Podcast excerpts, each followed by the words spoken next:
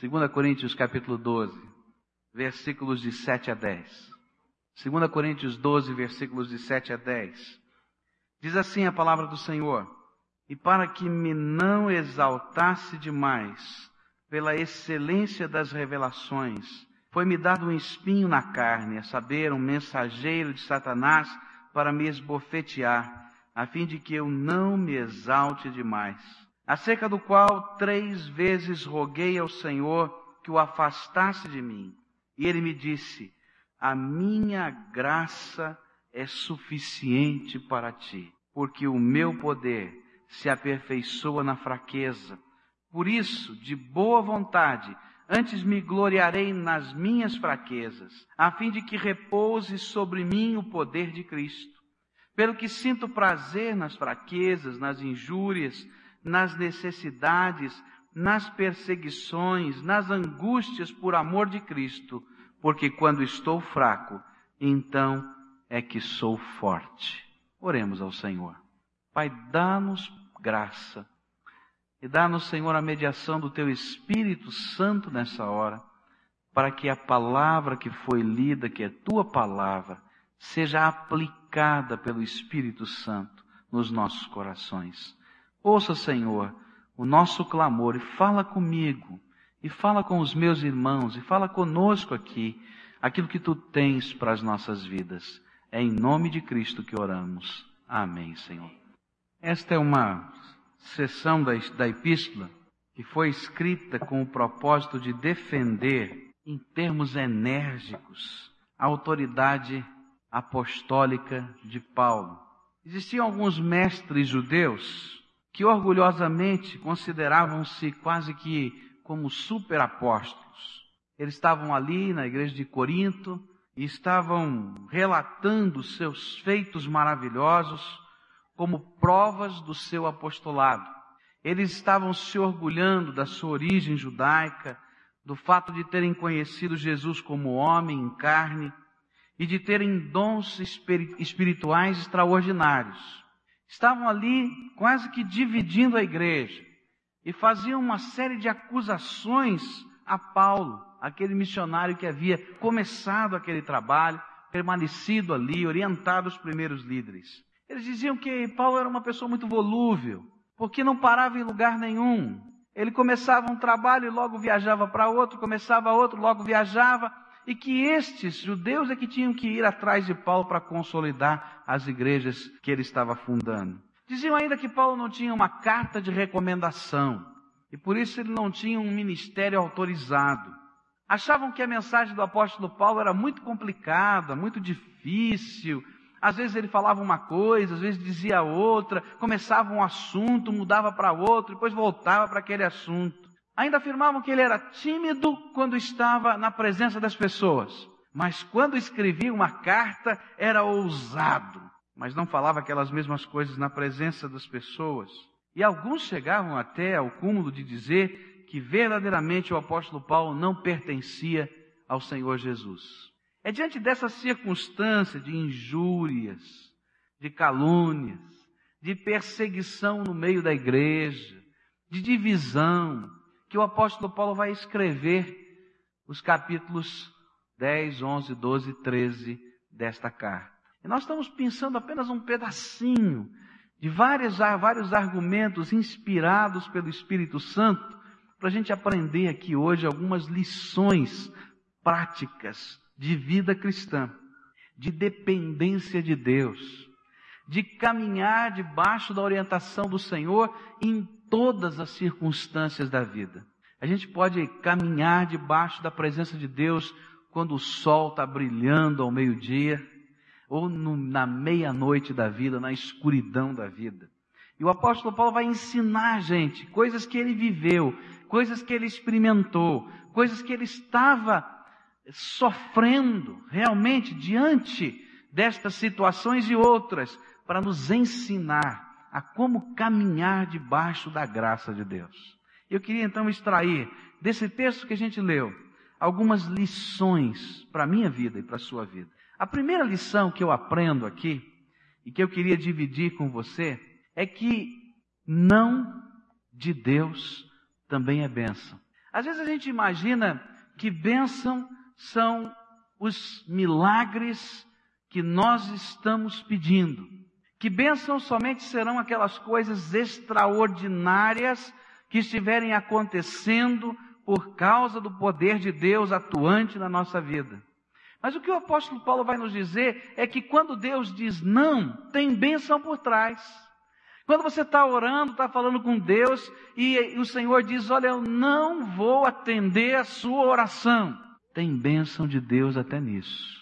E ele então começa a contar a sua história. Ele disse que um problema muito sério veio sobre ele, que ele caracterizou como um espinho na carne, um mensageiro de Satanás que vinha esbofeteá-lo. A gente não sabe exatamente qual foi o problema, qual é. Alguns dizem que é de saúde, outros dizem que é de ordem espiritual. A gente não sabe, mas alguma coisa afligia o coração e a vida do apóstolo Paulo. E ele então se dispôs a orar. Deus já havia usado esse homem em coisas tão extraordinárias. Ele já havia sido usado por Deus para ressuscitar uma pessoa que havia morrido. Ele já havia sido usado por Deus para curar outras pessoas. Ele já havia sido usado por Deus em tantas circunstâncias diferentes e difíceis. Ele já havia sido salvo da morte pela picada de uma cobra venenosa e Deus assim se manifestou poderosamente e ele nada sofreu. Então ele disse: Senhor, tem um espinho na minha carne um mensageiro de Satanás que está me esbofeteando. E eu sei que o Senhor tem poder, tem autoridade, tem força para manifestar libertação e cura. E diz a Bíblia que esse homem vai orar três vezes. E a ideia que a gente tem lendo o texto é que não é apenas três ocasiões, mas são três momentos diferentes na vida de intenso clamor, de intensa petição, pedindo Deus, dá libertação, dá vitória. Mas Paulo continuava sofrendo esse esbofetear do espinho da carne, desse mensageiro de Satanás. E às vezes nós estamos vivendo coisas que são parecidas assim. Às vezes na nossa vida existem determinadas circunstâncias, situações, problemas, coisas que vão acontecendo e nós vamos lutando na presença de Deus e pedindo, Senhor, manda a resposta, Senhor, manda agora, Senhor, nós não temos mais condição de esperar, nosso coração está esfacelado, nós precisamos, Senhor, de uma intervenção imediata, nesse minuto, nesse instante. E a resposta que a gente estava esperando não vem.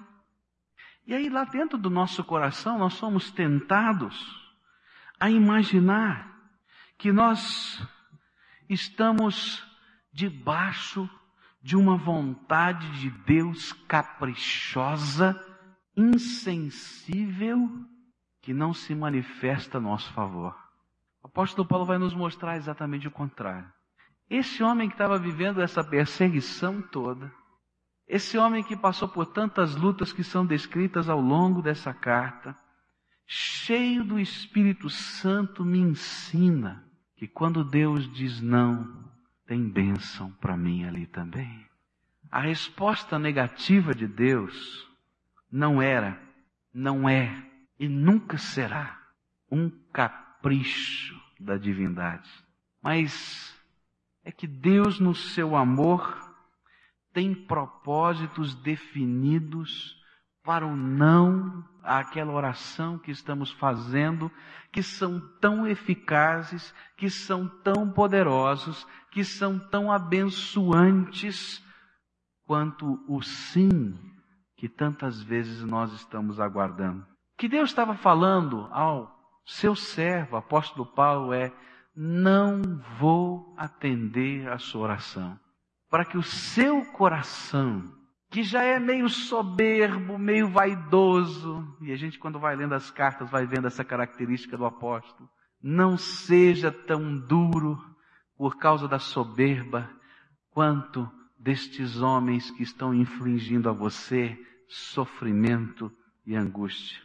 Para o apóstolo Paulo, este espinho na carne, permitido pelo Senhor, era um freio à sua vaidade, à arrogância, e era um convite permanente à dependência total do Senhor.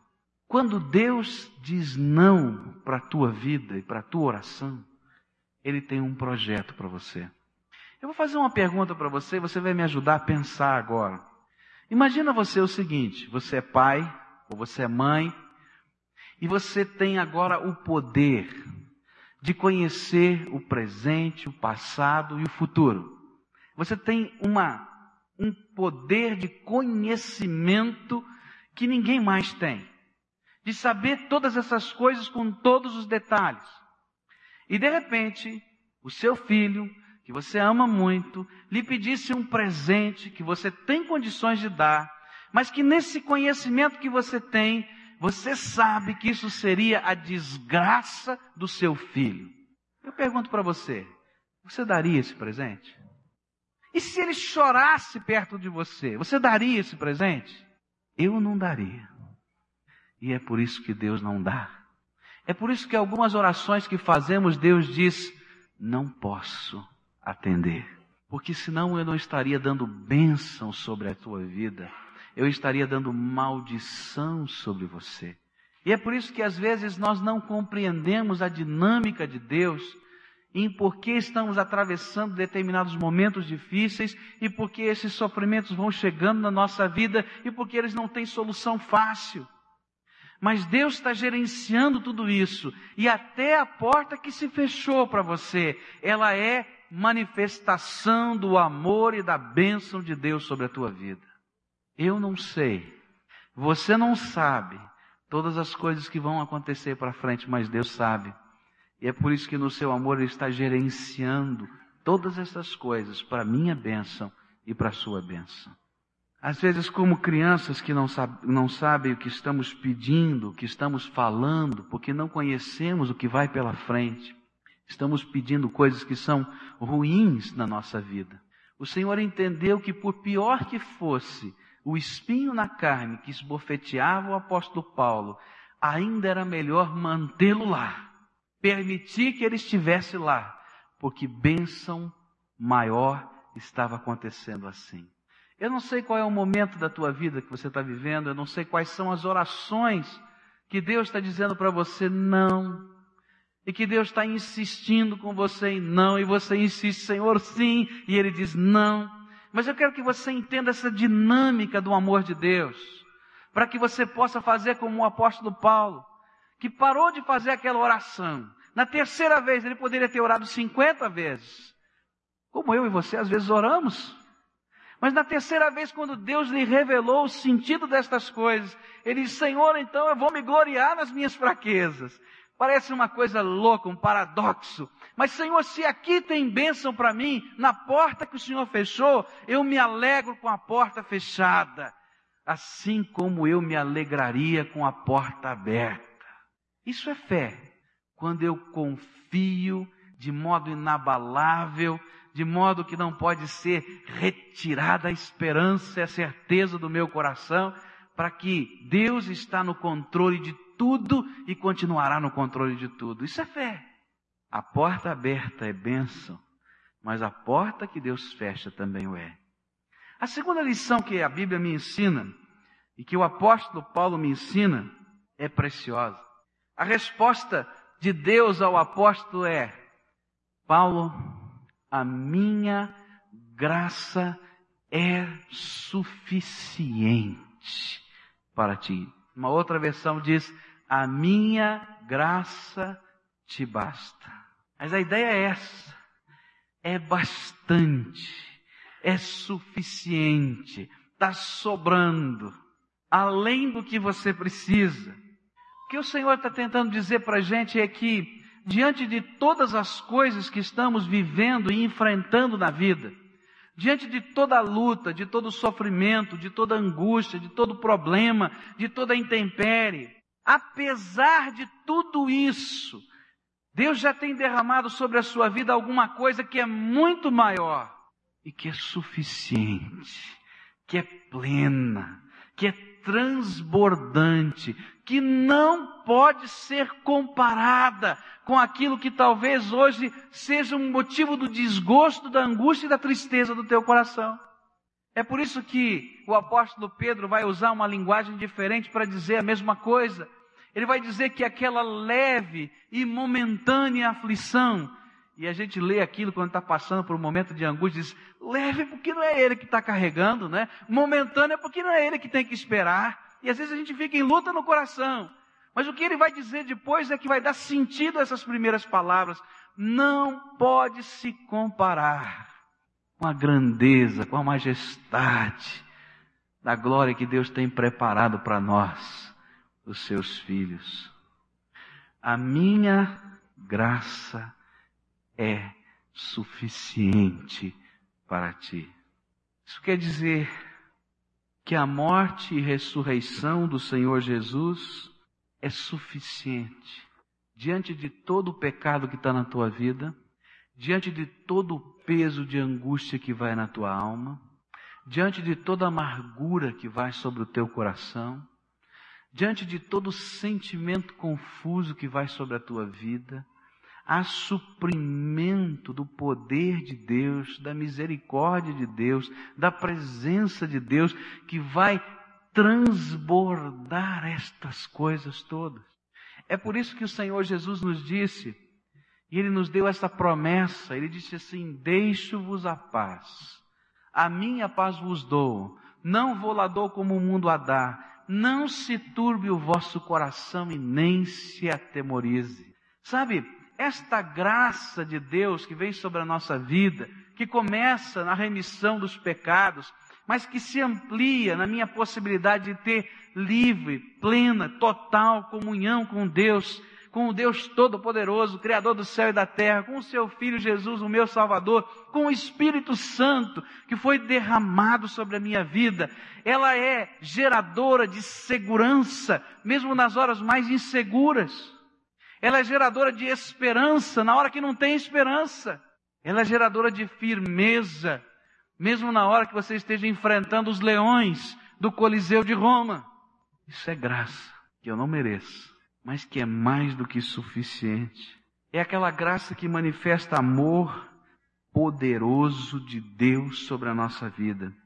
O que Deus estava dizendo para o apóstolo Paulo, que Jesus dizia ao seu coração é: Olha, Paulo, você tem um espinho na carne. Eu estou fechando a porta à sua oração que pede para mim retirar o espinho. Mas você saiba que a minha graça é suficiente sobre você, para que apesar do espinho, o meu poder se manifeste na tua vida de uma maneira incrível e que as pessoas olhem para você desse jeitinho esquisito que você é e digam: esse é um homem cheio do Espírito Santo poder de Deus está se manifestando através da tua vida. Dr. Joseph Parker, ele faz uma, uma ilustração tão interessante quando ele comenta esse texto. Ele diz que muitos de nós constantemente fazemos orações assim: Senhor, tira toda a angústia do meu coração, tira todo o problema da minha vida, que não exista nenhum tropeço nem pedra no meio do meu caminho, que eu possa simplesmente enxergar as nuvens bonitas, as rosas e nada mais do que isso. Amém. E que essa é e tem sido a nossa oração. Mas ele comentando esse texto diz assim: o apóstolo Paulo nos ensina a orar algo parecido com isso. Senhor, enche-me do teu poder e da tua graça, para que apesar das pedras, dos espinhos, das dificuldades, da seca ou qualquer outra coisa, nós glorifiquemos poderosamente o nome do Senhor e que a Sua palavra seja entendida e vista sobre toda a terra. Eu acho que ele tem razão quando a gente não entende a suficiência da graça. Uma das orações mais impressionantes para mim é aquela que está descrita em Atos capítulo 4, versículos 29 e 30, onde depois dos apóstolos terem sido presos, eles se apresentam diante da igreja, e eles dão testemunho da perseguição que está acontecendo. E naquela hora, eles vão orar, a igreja de Jesus Cristo está ali orando, e eles manifestam a suficiência da graça.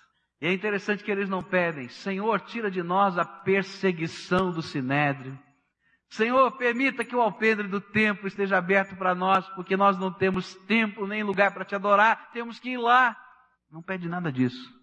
Eles pedem, Senhor, dar-nos coragem e dar-nos poder, para que na medida em que estivermos falando as tuas coisas e as tuas verdades, o teu poder se manifeste dizendo, é verdade, e eu autentico esta mensagem.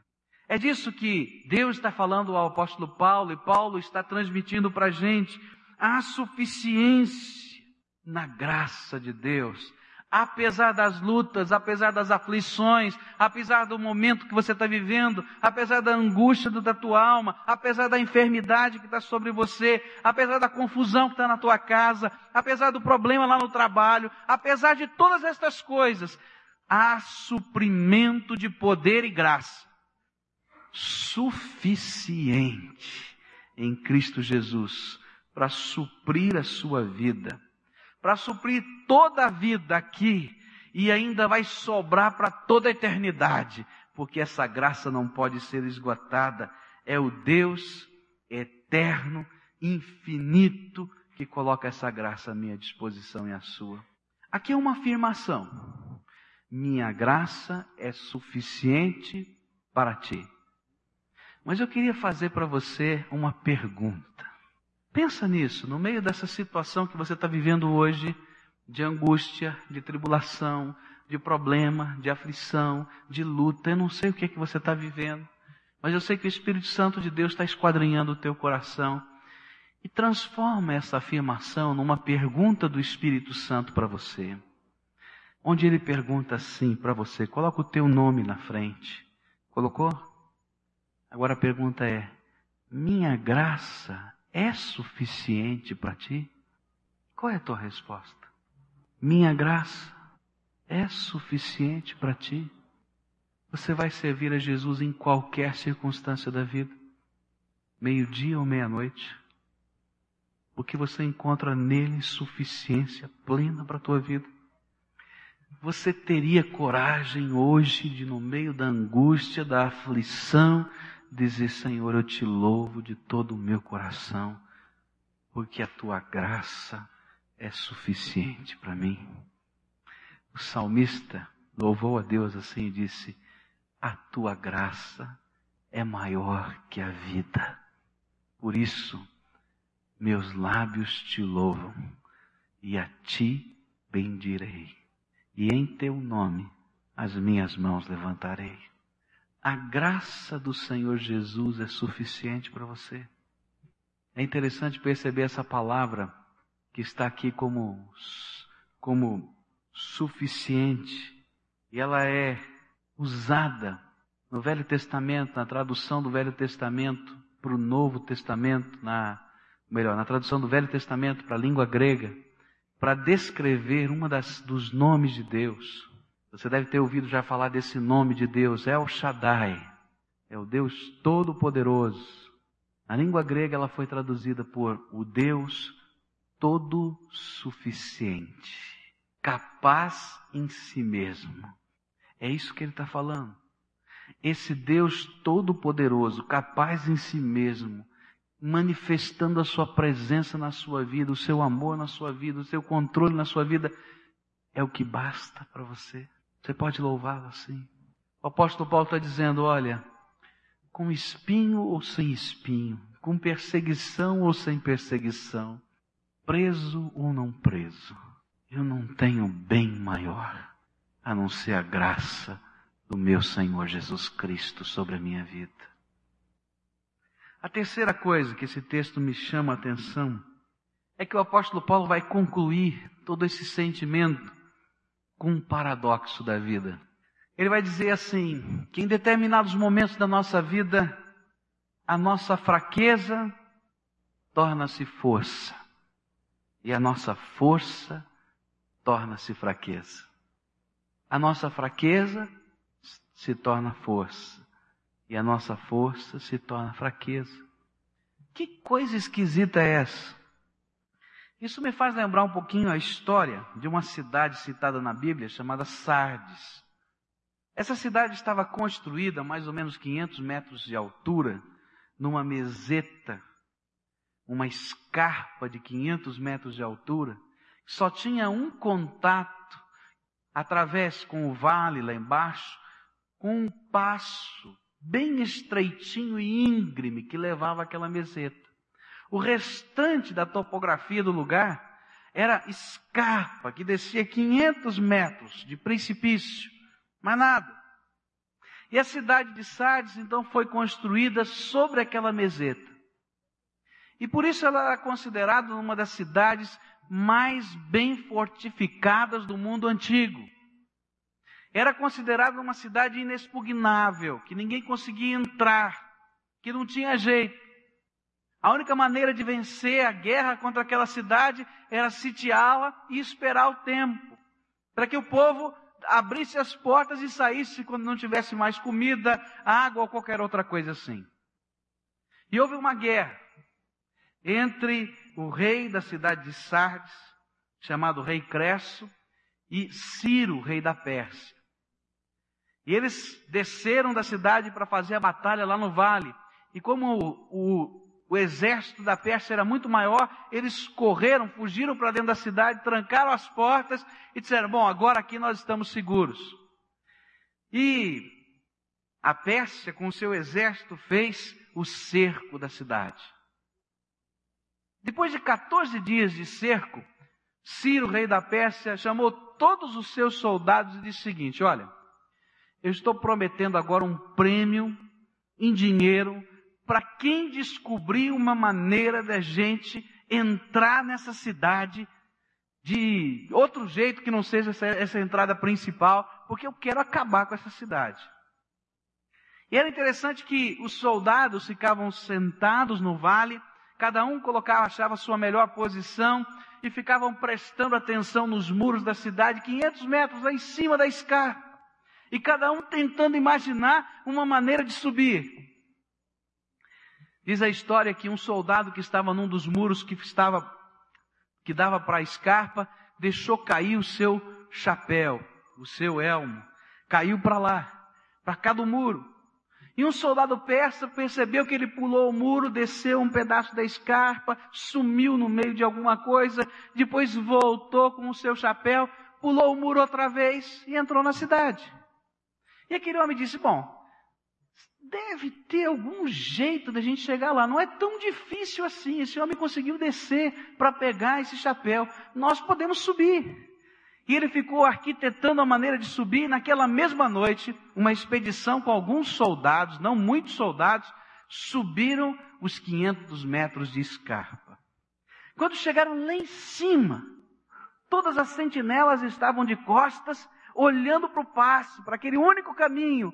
E aquele grupo de soldados invadiu, neutralizou no meio da madrugada as sentinelas, abriu as portas da cidade e no meio da noite, quase sem barulho nenhum, Ciro tomou a cidade de Sardes. Sabe por quê? Porque a maior força da cidade tinha se transformado em fraqueza.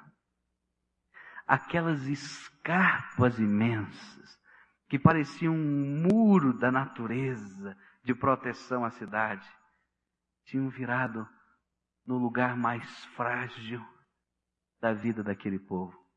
E ao contrário, aquilo que parecia ser a maior fraqueza do rei Ciro, aquelas escarpas imensas, havia se tornado a grande força que fez com que eles ganhassem a batalha.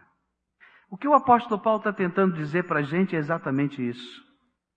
A nossa, às vezes na nossa vida, aquelas coisas que representam a nossa maior força, estão sendo impedimentos à graça de Deus.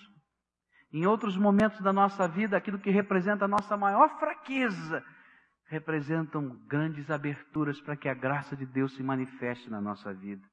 Quando a gente olha para a história, a gente olha para a vida, a gente tem percebido que algumas vezes necessidades extremas têm podido conduzir muitas pessoas aos pés do Senhor Jesus.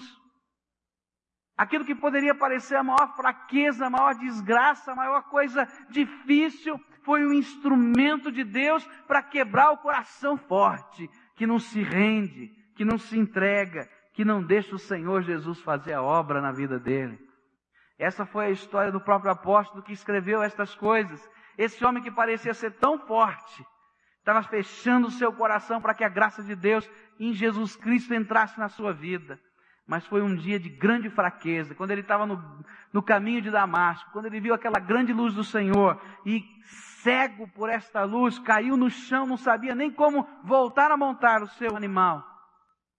Foi naquela hora de extrema fraqueza que a verdadeira força de Deus entrou na vida desse homem, apóstolo Paulo, e fez a diferença na vida dele.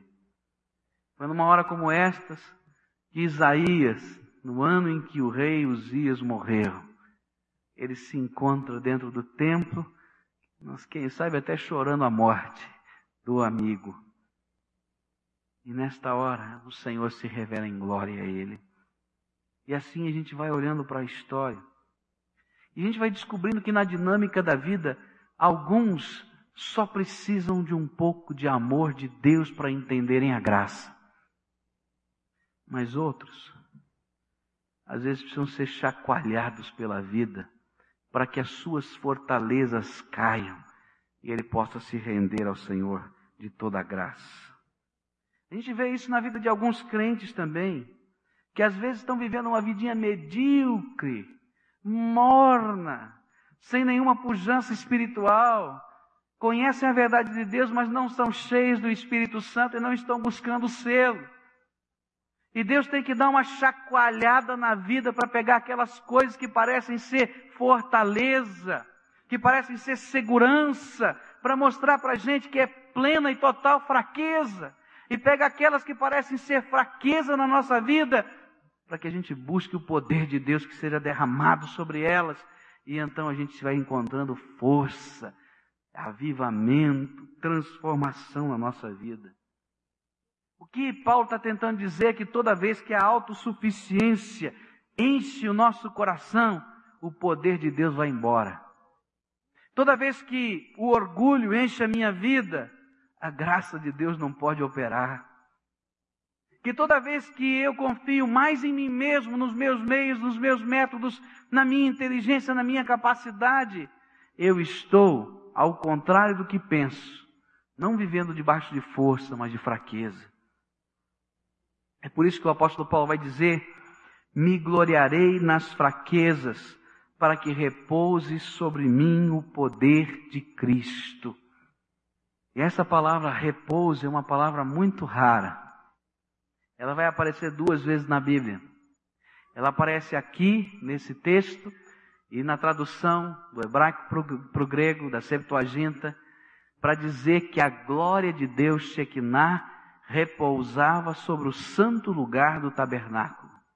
E talvez essa palavra tenha sido escolhida a dedo pelo apóstolo Paulo, quando ele imaginava que quando a gente se humilha debaixo da potente mão de Deus, e quando a gente reconhece as nossas fraquezas, as nossas limitações, então Deus derrama a sua glória.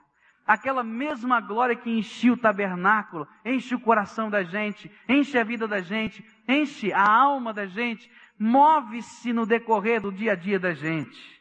É aquele poder glorioso que restaura, é aquela graça que transforma, é aquela mão de Deus poderosa que nos levanta, que faz renascer das cinzas da nossa força que foi quebrada, destruída, decaída, e do meio das fraquezas que agora sobrou, manifesta poder de Deus vivo, verdadeiro em nossas vidas. Eu tenho Duas perguntas para você agora. A primeira é: na sua vida, porque o diabo conhece essa dinâmica, que forças, que qualidades, que são preciosas, estão hoje se tornando nas verdadeiras fraquezas da tua vida? Talvez Deus tenha te dado uma grande habilidade de ganhar dinheiro. Isso é uma força. Mas só que essa grande habilidade virou fraqueza porque você não tem tempo nem para orar. Você não tem tempo nem para falar: Oi, Senhor. Então quero dizer para você que aquilo que devia ser grande força na tua vida está virando fraqueza e desgraça. Talvez o Senhor tenha te dado uma grande sabedoria. Você é uma pessoa sábia. Não somente estudada, mas sábia, porque sabedoria na palavra de Deus significa a arte de viver aquela capacidade que a gente tem de discernir a vida, A gente saber quando fazer uma coisa ou quando não fazer, quando falar, quando não falar, quando agir. Isso é sabedoria na palavra. Talvez Deus tenha te dado sabedoria, é força na tua vida. Mas como aconteceu na vida de Salomão, toda aquela sabedoria que Deus derramou para ele, que era uma força, que virou fraqueza, lembra? Porque ele se embeveceu da sabedoria humana e se esqueceu do Deus Todo-Poderoso que havia lhe dado sabedoria e que era a fonte inesgotável de todo saber. Deus tem te abençoado aí. Mas só que nesta hora em que essas coisas deveriam ser força e bênção na tua vida, porque vieram de Deus, isso está virando obstáculo, barreira, virou fraqueza. Talvez Deus tenha te dado uma qualidade de ser uma pessoa segura, Existem aqueles que têm um aspecto de personalidade que são inseguros, são temerosos. E de repente Deus te deu essa qualidade, isso é força. Você é seguro, você sabe o que tem que fazer, quando tem que fazer, tem coragem para fazer. Só que essa segurança, que era força, está virando fraqueza. Porque você se sente tão seguro que não depende mais do seu Deus, que não ora mais ao seu Deus, que não busca saber qual é a vontade de Deus para a tua vida. Isso deixou de ser força, virou fraqueza, virou desgraça. Talvez Deus tenha te capacitado para ser uma pessoa influente, para ajudar a falar com outras pessoas, a entrar em tantos meios. Só que isso que era força está te impedindo de ser bênção e a influência está corrompendo a tua vida. Cuidado, porque tudo aquilo que não leva, não aponta, não está centrado na pessoa do Senhor Jesus, não é força. E ainda que aos olhos humanos possa até parecer poder, é desgraça. É isso que o apóstolo Paulo está dizendo para a gente. Eu tive visões celestiais incríveis, ele vai dizer no capítulo 12, a partir do verso 1. Coisas extraordinárias que não é digno a gente falar aos homens. Eu não achei palavras para descrever o que eu vi, o que eu vi. Mas isso que era força, na minha vida virou fraqueza, porque eu comecei a me envaidecer dessas coisas todas e Deus teve que mandar um espinho na carne sobre a minha vida. E quando eu me percebi com o um espinho na carne, eu orei, Senhor, tira de mim. E Deus disse, não, eu quero continuar te dando visões celestiais incríveis. Mas você é orgulhoso demais, Paulo. E eu tenho que botar um freio de mão na tua vida. E então, quando o Paulo entendeu isso, disse: Senhor, vou me gloriar no espinho, eu vou me gloriar nas fraquezas, eu vou me gloriar nas injúrias, eu vou me gloriar em tudo isso, porque eu quero que o Senhor derrame do teu poder com toda liberdade sobre a minha vida. E se tem alguma coisa que impede, antes que o Senhor retire o teu poder, eu quero me gloriar nas fraquezas. Como é que está a tua vida? A segunda pergunta que eu tenho para você é: que fraquezas Deus tem transformado em força.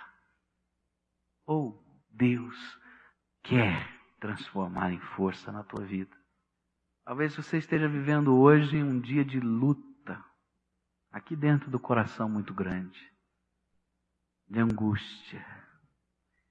Mas, meu querido, se Deus está mexendo nessa fraqueza e apontando para você o poder dele que ele quer derramar sobre a tua vida, então eu quero te dizer uma coisa: essa fraqueza é força, porque Deus está traindo você como um imã para perto dele e para debaixo da sua graça. Eu não sei o que você está vivendo na tua vida, não sei a luta de hoje, mas eu creio num Deus que não permite que os seus filhos chorem uma lágrima que seja desnecessária.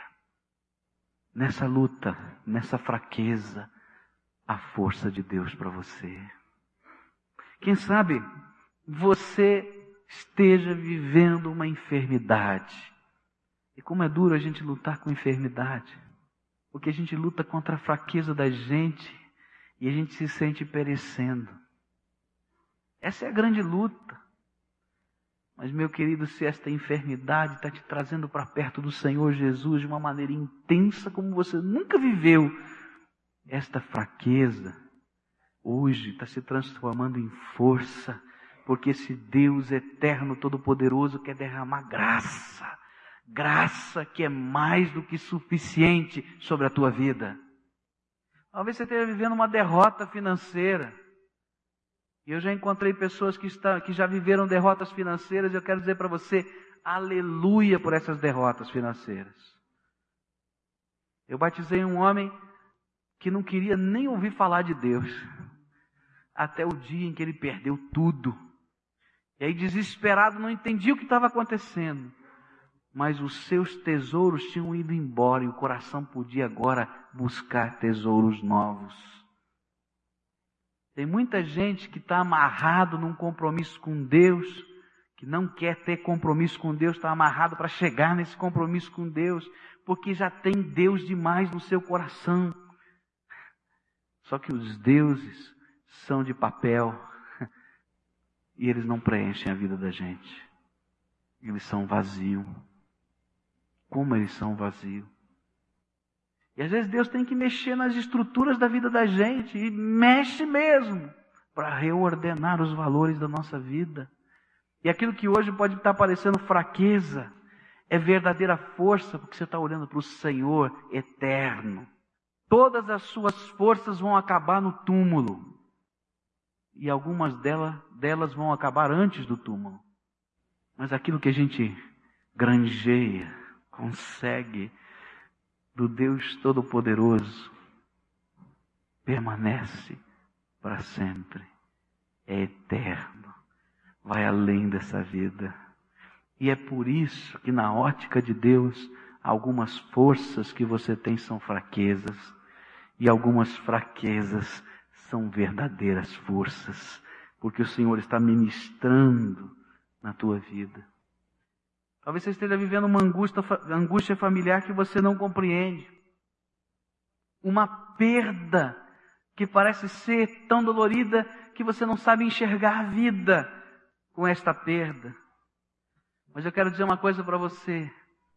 Aquelas fraquezas que Deus está mexendo na tua vida, elas são força, porque a graça de Deus é mais do que suficiente. Agora eu queria que você olhasse para o seu coração. Olha aí para a tua alma.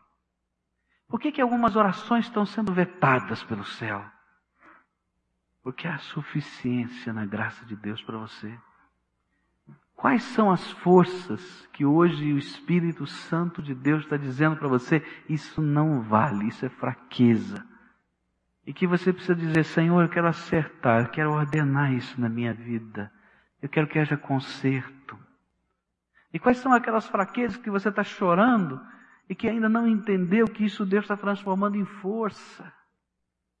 Que é tempo de dizer, Senhor, se tu tens projeto para a minha vida nestas coisas que eu não entendo, eu ainda te louvarei, Senhor, por elas. O teu Espírito Santo age de me dar graça, porque a tua graça é mais que suficiente para mim. Como é que está o teu coração? Pensa bem na tua vida. Porque é hora da gente responder essa palavra. O Senhor fala conosco e quando a gente conversa com alguém, a gente quer ouvir o que o outro tem para dizer para a gente. Isso é diálogo. E nessa hora o Espírito Santo está fazendo um diálogo com você. Ele está falando com a tua vida, ele está mexendo com as tuas estruturas, ele está aplicando algumas coisas ao teu coração, mas ele quer ouvir as tuas respostas. E é momento da gente responder. Talvez algumas pessoas aqui estejam lutando para tomar uma decisão e entregar sua vida a Jesus. Deus está mexendo na vida. Porque o amor e a graça dele são infinitos. Mas hoje, as vendas que o diabo coloca diante dos teus olhos caíram pelo poder do Espírito Santo de Deus. E agora você tem diante de você uma realidade, um Senhor que quer dizer para você: a minha graça é suficiente para a tua vida. E que você tem que dizer, Senhor, eu prefiro a tua graça a qualquer outra coisa da minha vida. Só que ninguém pode dizer isso para você. Você tem que dizer: Senhor, eu prefiro a tua graça. É isso que o apóstolo Paulo fez. Entendo, Senhor, e eu prefiro a tua graça. Hoje é o dia que Jesus quer selar o teu coração com o Espírito Santo dele. Que ele quer fazer repousar sobre você o poder de Jesus Cristo. Essa é a palavra que nós lemos. Mas você tem que consentir, você tem que dizer: Senhor, eu aceito, eu quero isso para a minha vida. Talvez outras pessoas estejam lutando com as orações. Que o Senhor esteja dizendo: agora está na hora de mudar a oração, porque eu tenho propósito quando digo não para você. Senhor, obrigado porque o Senhor abriu os meus olhos para entender que o Senhor é o Pai das misericórdias, não é apenas o Deus das misericórdias, mas como um Pai, o Senhor está agindo sobre a minha vida e gerenciando. Talvez o Senhor esteja dizendo para você: deixa eu transformar a tua fraqueza em força, mas eu preciso aniquilar algumas coisas que são força, mas que na verdade são fraqueza. Como é que você vai responder à voz do Espírito Santo? Como é que você vai responder?